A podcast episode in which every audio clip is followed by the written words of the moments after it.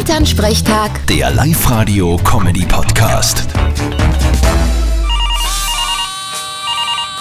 Hallo Mama. Grüß dich, Martin, geht's dir eh gut? Fralli, aber was ist denn das für Krawall da im Hintergrund? Na du, wir sind gerade im Wald.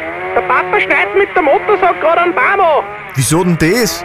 Ist daheim so kalt, dass schon harzen müsst? Nein, es handelt sich da um ein Experiment. Aue, eh, das klingt nicht gut. Was habt's denn vor?